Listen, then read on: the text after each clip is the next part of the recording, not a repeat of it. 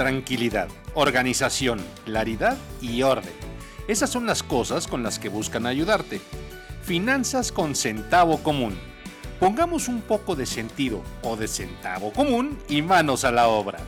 Con ustedes, Valerish Loser y Marijoco de Sal.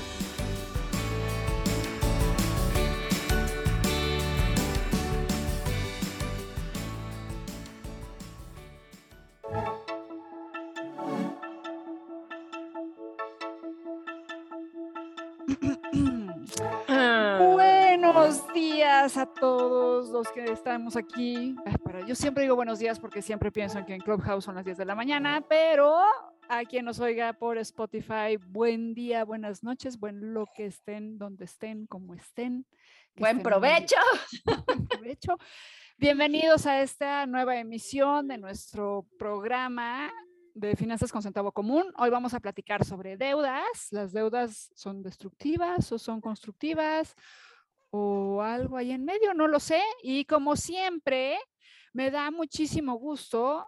Marijo Colsal, Marijo, bienvenida, hola. Hola Valerie, qué gusto siempre estar aquí contigo, echar el chal, es súper divertido este espacio que tenemos aquí juntas, la verdad es que no paro de reírme, con todo y la super mega gripa, el moco, niña llorando y todo, y todo encima, está increíble, no me pierdo este espacio por nada del mundo porque la verdad es que sí está genial, genial, genial echar el chal aquí contigo. Y sí, hoy eh, mi tema favorito. hoy mi tema favorito, el tema de eh, si las deudas son constructivas o destructivas, ¿no? Y quiero empezar como un poco por esa parte diciendo que la verdad es que para muchos, para muchas personas, eh, para muchos profesionales de las finanzas personales y por ahí, resulta que eh, pues tener deudas es casi, casi estar en el infierno, ¿no? Casi, casi estar en el infierno es como lo peor que te puede pasar en la vida. Y lo que pasa es que parte de nuestros referentes, pues son personas que están en Estados Unidos, ¿no? En donde el nivel de deuda sí está completamente desbordado en donde antes de que empieces a trabajar ya adquiriste deudas educativas muy grandes. Entonces, pues claro, ¿no? El contexto puede ser como muy diferente, pero yo la verdad es que soy pro deuda en ciertos aspectos, en ciertos lugares, en ciertos momentos, en donde realmente las deudas pueden ayudarte a apalancarte, a darte este impulso en donde esos recursos puedan eh, darte o mejor organización o más orden o también puedan ayudarte a eh, organizar mejor otros procesos que tengas como de crecimiento, como en tu empresa o alguno de esos tipos de cosas que de repente puede ser bien interesante tomar crédito eh, para hacer esas, em, esos planes financieros, ¿no? Entre ellos, por supuesto, el crédito hipotecario o el crédito PYME, que son opciones muy buenas para Em, hacer crecer pues todos tus, tus planes, alcanzar tus metas financieras, ¿no? En ciertos momentos de la vida. Entonces, sí, me, es mi tema favorito, me súper encanta. Entonces, está súper. Entonces, ¿por dónde vamos a empezar, Valeria? Así que vengo a aprender casi, casi junto No, hombre, para nada, para nada. Para ir aclarando este tema de la deuda y el crédito, si vamos viendo, a ver, ¿Qué, es lo diferente entre un crédito y pedir prestado? ¿Te late para ir como abriendo el tema y poniendo los puntos sobre las IES? Pedir prestado es igual que pedir un crédito. La diferencia es que pedir prestado lo puedes hacer a quien sea, ¿no? A tu abuelita, a tu tío, el pariente, el primo, el amigo, el que sea. Y solicitar un crédito solamente a ciertas instituciones financieras que pueden otorgar crédito. Aquí hay que tener mucho cuidado, ¿no? Porque de repente hay ahí como en el medio entre el primo, el tío, el pariente y la institución financiera que está regulada y que tiene eh, em, como ciertos estándares y lineamientos para hacer préstamos con ciertas condiciones que te protegen a ti también como acreedor. Hay unas figuras ahí medio tiburonescas en donde sí, hay que tener cuidado porque este, te dejan un papelito en el parabrisas de préstamos fáciles, te doy este 50 mil pesos ahorita, ¿no? eh, como por qué y cómo, cuánto, y esos quién, quién, quiénes los regulan, porque qué tal que yo no puedo pagar y vienen a cobrarme con, las piernas, ¿no? O sea, vienen a romperme las piernas para cobrarme, o ese tipo de cosas. Como en las películas, ¿no? Como en las películas, y sí, sí pasa, ¿eh? Sí pasa en la vida real y hay que tener mucho cuidado con eso, porque no es lo mismo pedir prestado a alguien a quien le tienes confianza, pariente, amigo, familiar, ¿no? O a una institución que está regulada y tienen estas condiciones, a alguien en el medio que nadie regula, que nadie le dice, oye, mañana te voy a subir los intereses al 50% o al 60% o al 100% o al 200%, porque se me da la gana, ¿sabes? O sea, no hay ningún tipo de, estructura en, ese, en esos espacios, entonces hay que tener mucho cuidado porque están ahí en el medio revoloteando y si hacen bien su chamba también, o sea, sí captan incautos. Entonces esa parte es importante, ¿eh, ¿no? En cuanto a pedir, pedir prestado, ¿a quién le pides? Sí, totalmente de acuerdo. Yo la verdad es que en esta parte, pedirle prestado a un familiar o un amigo, eh, yo siempre le digo a la gente, pues ten un poco de cuidado, o sea, aunque sea tu mamá o tu tía o quien sea que te lo preste como en súper buena onda, la relación se transforma, ¿no? Y si no, tú que eres más experta que yo, pero la relación se transforma y luego lo que ocurre es que esta tía o tu madrina o padrino o lo quien sea, como que se siente con el derecho de, ¿cómo? O sea, ¿te fuiste a comprar ropa? O sea, ¿cómo? ¿Saliste a comer? Entonces, como que están juzgando todo el tiempo en qué te estás gastando el dinero, que ellos, y, si vieran mis dedos, haría las comillitas de que ellos te prestaron, o sea, sí te lo prestaron, pero como para que tú hicieras con ese dinero lo que tú pensaras que necesitabas hacer, y entonces todo el tiempo están como juzgando. Y en esa parte, pues yo solo les diría, tengan cuidado para no deteriorar una relación a causa del dinero, porque reparar eso es mucho más costoso que el, el valor de, de, ese préstamo, ¿no? Sí, se abre una puerta ahí y al, no sé, como a los, ¿cómo eran? Los siete niveles de infiernos de Dante, ¿no? sí. O sea, el purgatorio. sí, porque mira, la verdad es que, o sea, puedes tener buena relación, solicitar ese apoyo y la gente ayudarte como de buena onda, ¿no? Pero luego, si tú te atrasas, pues la relación se puede lastimar y qué tanto valoras la relación más que el dinero, ¿no? Em, también hay otro tema ahí, abre la puerta a que se metan, como bien dices tú, en todo lo que, todo lo que haces, ¿no? Y luego también, em, pues como que está este compromiso, ¿no? Y entonces, porque como que ya te prestaron una vez y aunque lo hayas pagado, ya se sienten como que te salvaron, ¿no? Entonces ya, ya tienes como esta presión de, si te pide un favor, pues le tienes que pagar, ¿no? Con la misma moneda, porque pues ¿cómo le vas a decir que no le das un aventón o que no le cuidas al hijo dos días? Porque pues te prestó dinero, ¿no? Entonces como que... Sí.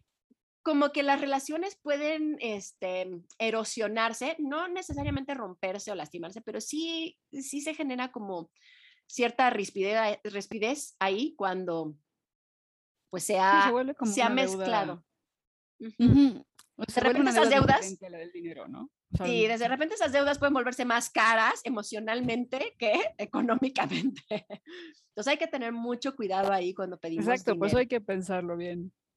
Entonces, bueno, esa es una parte importante, ¿no? La verdad es que a veces lo que conviene es, voy a una institución financiera, ¿sabes? Ahí no hay este, emociones, todo está muy claro, todo está firmado, sabes qué va a pasar, cómo va a pasar, y te pones las pilas y resuelves eso, ¿no? Pero bueno, también eso tiene un costo, sale caro pedir dinero, entonces, pues ahora sí que donde tú te encuentres, pero que sepas que hay opciones, o sea, que no solamente estás amarrado a pedirle a tu tía, la millonaria, o a... ¿Quién tiene una tía millonaria que me preste? o a las instituciones financieras o a estos, este, estas figuras en el medio, ¿no? Que están ahí peligrosas. Sí, no, ya, ya dijimos. Yo creo que como con punto que estaríamos tú y yo a favor a esas figuras ahí en medio, mejor ni acercárseles porque ni sabes qué onda, ¿no? Sí, por favor. Y, sí. Y con el tema de la institución bancaria, y creo que tú también estás a favor, hay que leer súper bien a qué nos estamos comprometiendo, ¿no? Porque es cierto que no hay una legislación en México que tope los intereses. No. Digo, rara vez son súper abusivos del 200% pero muchos son, muchos son, muchos, muchos. O sea, a, mayor riesgo que asuma la institución, más caro te va a salir. Entonces, por eso instituciones como Coppel o Electra, que son, que asumen el riesgo de gente que tiene menos recursos, tienen más riesgo de impago y entonces sus tasas son exorbitantes. Pero si tú tienes la posibilidad de revisar otras opciones, de verdad te puede sorprender que lo mismo que estarías pagando semanalmente en Coppel o en Electra lo puedes estar pagando en Bancomer o en Banamex sin esa tasa de interés tan cara, ¿no? La cosa es que tú seas bien, bien, bien maduro y responsable, seas un adulto financiero y eh, tomes decisiones bien razonadas en ese aspecto, ¿no? Porque al final de cuentas, como hemos dicho en otros programas, pues el dinero sí está tejido ahí en todas las emociones y claro que cuando vas a pedir dinero seguramente hay como un grado de angustia, ¿no? Por el cual estás solicitando ese dinero, pero trata de hacerlo de la mejor manera, la mejor, lo más pensado posible, ¿no? Sí, claro, así que sí, claro, y ahí es donde entra en juego nuestra parte de la claridad. Y yo creo que la claridad es, aunque te urge el dinero, checa bien las condiciones de donde puedes obtenerlo. Sí. Porque eso a la larga te va a dar o no tranquilidad. Sí. O sea, pudieras estarte dando un tiro en el pie sin darte cuenta, ¿no? Exacto. Y eso, e, eso, e, ahí es donde como que las deudas se pueden empezar a convertir en destructivas, ¿no? Que era un poco lo que platicábamos al principio.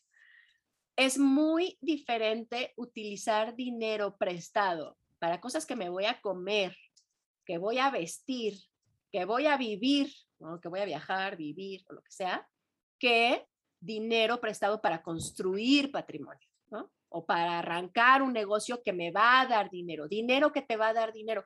Cuando una deuda no te va a dar dinero, no es buena idea pedir dinero.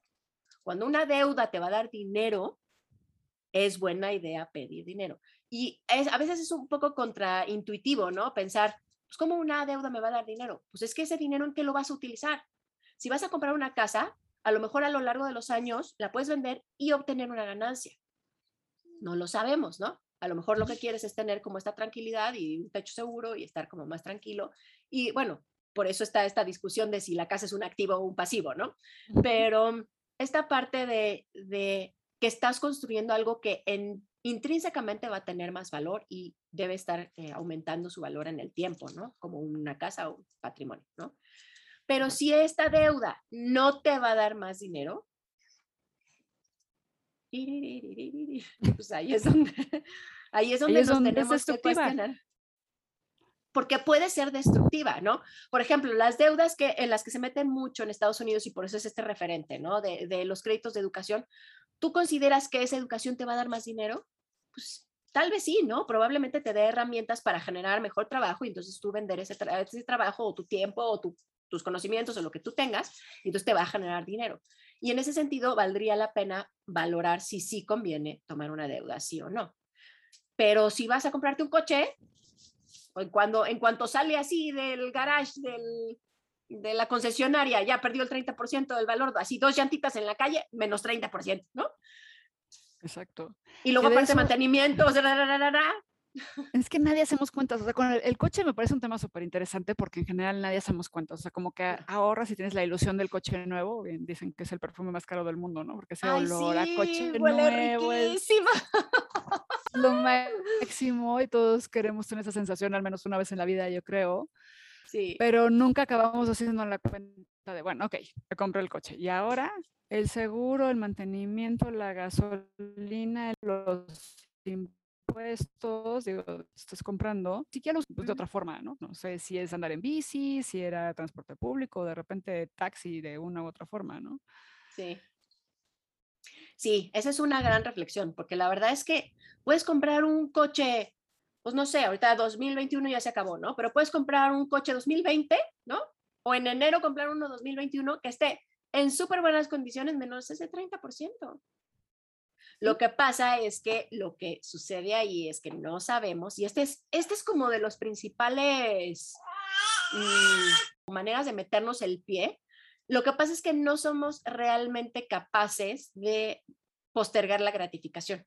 Y, y las concesionarias de los coches, hablando de los coches en particular, lo que hacen es eh, pues potencializar eso, ¿no? Entonces, pues ¿qué llévate tu coche hoy y empieza a pagar en enero. y entonces ya te metes en un crédito que tal vez si hubieras, te hubieras planteado dos años de ahorro, lo pagas de contado y tan tan, ¿no? Con dos años, ¿eh? Ni siquiera los cinco que te da el financiamiento o los cuatro que te da el financiamiento, ah, con solo dos. Y si te aplicas y le echas machete, pues a lo mejor En lugar de las cocas o de las cosas que tengas ahí como de gasto hormiga, lo puedes aplicar, ¿no? Y en un año y medio puedes tener un coche, pero no quiero esperar un año y medio. O dos. Bueno, y además, esa parte de, o sea, sí la gratificación, pero como el no, ¿qué tal que en ese año y medio o dos haces estas cuentas y dices, ah, mejor no me lo compro, mejor lo uso para esta otra cosa y entonces puedes hacerte un patrimonio incluso mayor, ¿no? O sea, aplicas el dinero para otra cosa o para un coche menos caro, quizá, o más pequeño, solo para cubrir la necesidad de transportarte. Es que se, mezclan muchas cosas cuando adquirimos deuda, ¿no? O sea, cuando adquirimos deuda, mucho también es, eh, pues, cómo me quiero sentir con esto que estoy adquiriendo. Y no es tanto como el, el, el espacio, pues, como específico de em, generar dinero y esperar y crear y hacer crecer el ahorro, sino yo ahorita me quiero ir de vacaciones, ahorita o ahorita quiero comprar el coche porque ahorita y está padre y cómo, o sea, y el problema es cómo me quiero sentir. No es tanto que soluciono una necesidad, porque normalmente eh, donde las deudas se descarrilan es en deudas de consumo. Normalmente el crédito hipotecario es raro que se descarrile, o sea, te tienen que pasar cosas, y sí, a veces pasan cosas, ¿no? Tienes un hijo enfermo, te quedaste sin trabajo, o sea, hay cosas que sí pasan, ¿no? y que sí te pueden descarrilar y ahí, o sea, se necesita como un proceso muy amoroso personalmente para poder avanzar en eso, ¿no? Pero normalmente cuando las deudas están muy descarriladas es porque son cosas de consumo. Son cosas que no tenemos contempladas, que fueron este, impulsos, que fueron, este, no sé, ¿no? Como al calor del momento. a, que pasó el buen fin, ¿sí? A que pasó el buen fin y estuvo increíble la preventa de vacaciones, ya sabes, porque las compré en el buen fin, ¿no? Claro.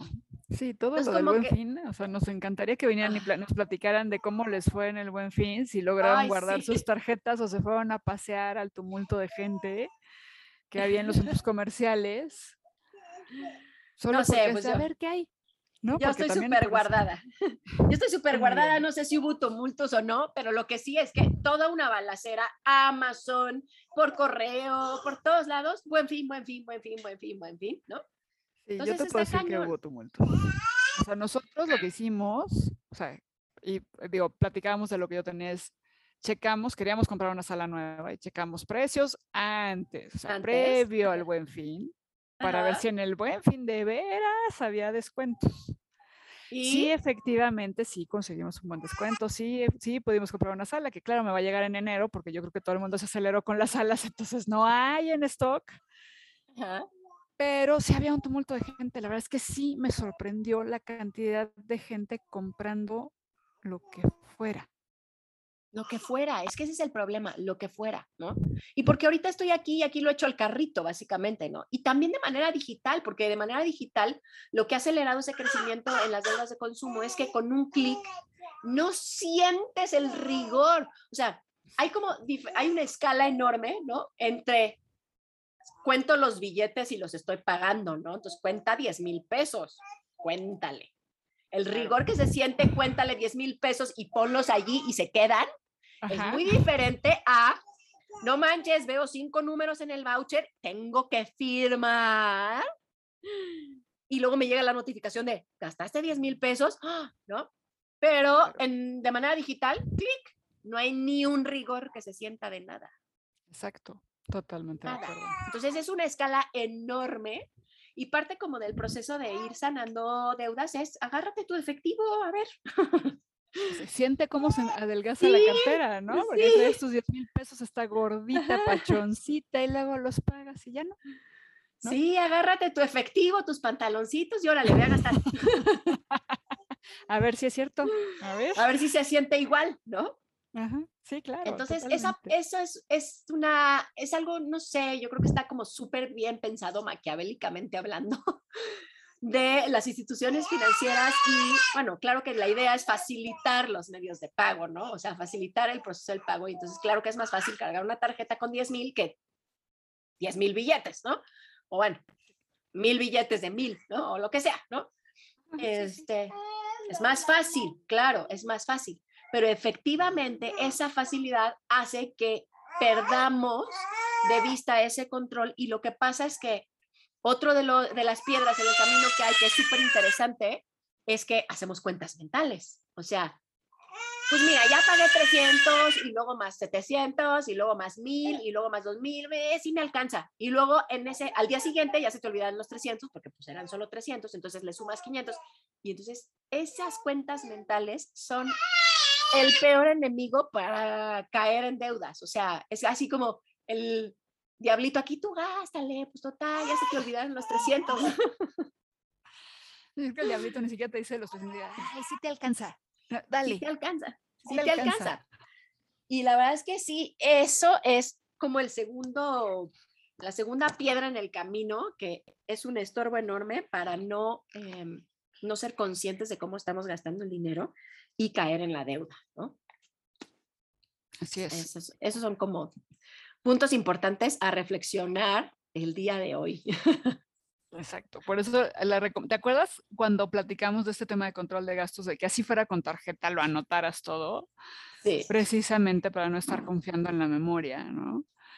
Y, y, por eso es que lo platicábamos ese día. Para todos los que lo escucharon o no, si no lo han escuchado, pueden ir y escucharlo.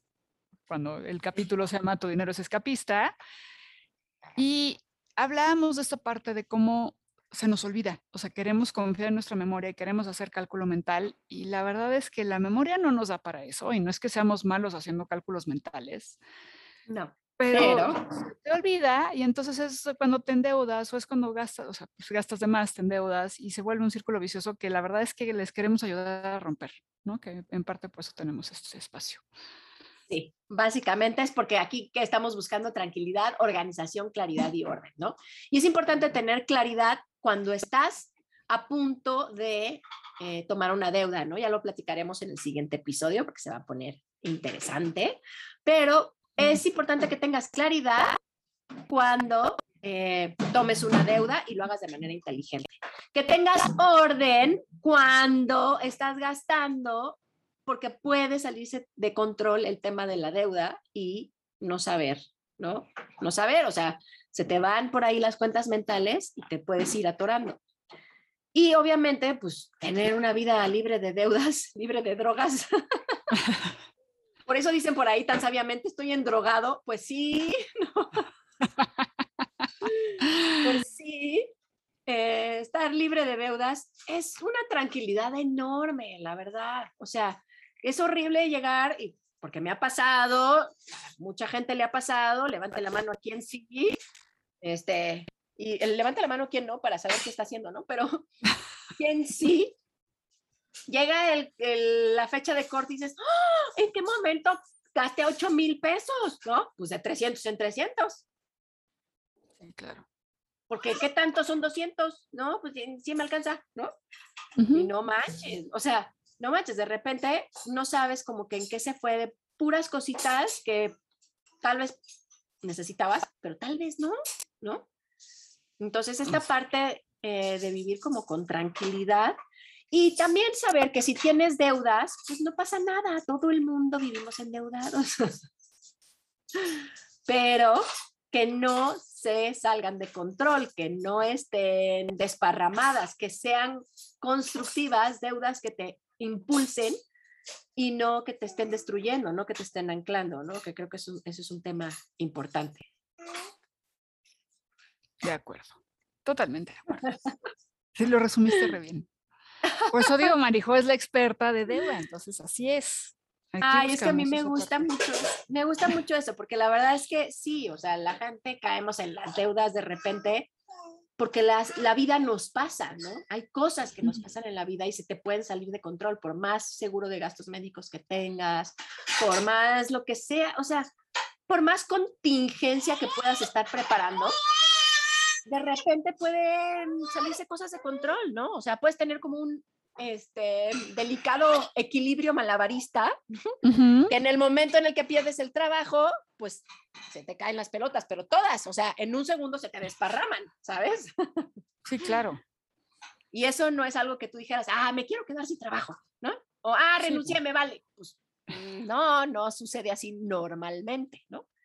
Entonces, pues a veces cuando estamos en deuda hay que ser como muy, este, muy compasivos con nosotros mismos, tratar de poner orden, urge el orden, ¿no? Por eso yo decía, o sea, trabajando en la deuda no hay manera de que te escapes del control de gastos. O sea, no hay manera. Sí o sí, defiendo a capa y espada, y ese era el punto de aquel programa. Este, tener un control de gastos si tienes deudas, ¿no? No, ahí sí, ahí sí, no le perdono la vida a nadie. Si no tienes deudas, si no tienes control de gastos, si más o menos ahí la llevas, eh, ¿no? Pero si tienes deudas, no hay manera que no lo tengas. Al menos un registro de lo que gastas en tus tarjetas. Al menos, ¿no? O sea, si no quieres poner la luz, el agua, el teléfono, lo que quieras, al menos, menos, por lo menos, menos, menos, lo que sí estás debiendo, ¿no? Lo que estás poniendo para deber. Que esa parte es súper importante porque entonces ahí es donde empezamos a perder el control, ahí es donde se empieza a descarrilar la cosa y donde nos estamos autodestruyendo, ¿no? Como los, con los mensajes de la misión imposible. Se autodestruirá en 5, 4, 3, 2. Al menos no es tan rápido como la misión imposible, pero va a ocurrir. Entonces, por favor, tengan cuidado cuando contraten una deuda, crédito. Piensen bien si esto los va a destruir o les va a construir a futuro. Lean bien. me siento como dando clases. Entonces, pues la verdad es que sí, es un proceso en donde hay que reconocernos, hay que tener claridad, hay que tener orden, hay que eh, tomar decisiones más informadas, pero tampoco flagelarnos porque estemos en deudas, ¿no? Tratar de que esté dentro de un, dentro de un margen saludable para nosotros. ¿Y qué nos espera la siguiente vez? ¿Qué nos espera la siguiente vez? Pues vamos a platicar del uso inteligente del crédito para seguir con esto y poder seguir amarrando este tema de las deudas y los créditos y que puedan hacerlo de una forma inteligente que sí les brinde patrimonio y que les dé tranquilidad, o será al principio. Hmm. Vengan a escucharnos, averígüenlo. Y nos dará mucho gusto que nos compartan sus puntos de vista, ya sea en el Instagram, Finanzas con Centavo Común, o por correo, finanzas con centavo común, arroba gmail.com. Sí, ahí nos vemos. Ojalá nos cuenten cómo se van sintiendo, cómo van viviendo estos procesos, si hay algún tema en particular que quisieran que ahondáramos, porque luego de repente pues estamos aquí echando el chal y puro chacoteo, pero si a lo mejor alguien quiere profundizar en estos temas. Entonces, bueno, pues el día de hoy ya nos vamos a quedar eh, aquí, pero la siguiente vez damos continuidad a este tema que son, pues al final de cuentas, dos caras de la misma moneda, ¿no? El crédito y la deuda. Correcto. Pues muy bien, cuídense mucho. Nos escuchamos a la próxima. Nos vemos la próxima semana en Clubhouse a las 10 de la mañana y si no, escúchanos en el podcast. Bye. Bye. Recuerda enviarnos tus preguntas, comentarios y de paso un saludito a finanzasconcentavocomún.com. Síguenos en Instagram y puedes oír nuestro podcast en Spotify. Suscríbete para que recibas notificaciones cuando publiquemos nuevas aventuras financieras. Y si quieres tener esta conversación en vivo, únete a Clubhouse. Estamos todos los miércoles a las 10 de la mañana. Pongamos un poco de sentido o de centavo común y manos a la obra.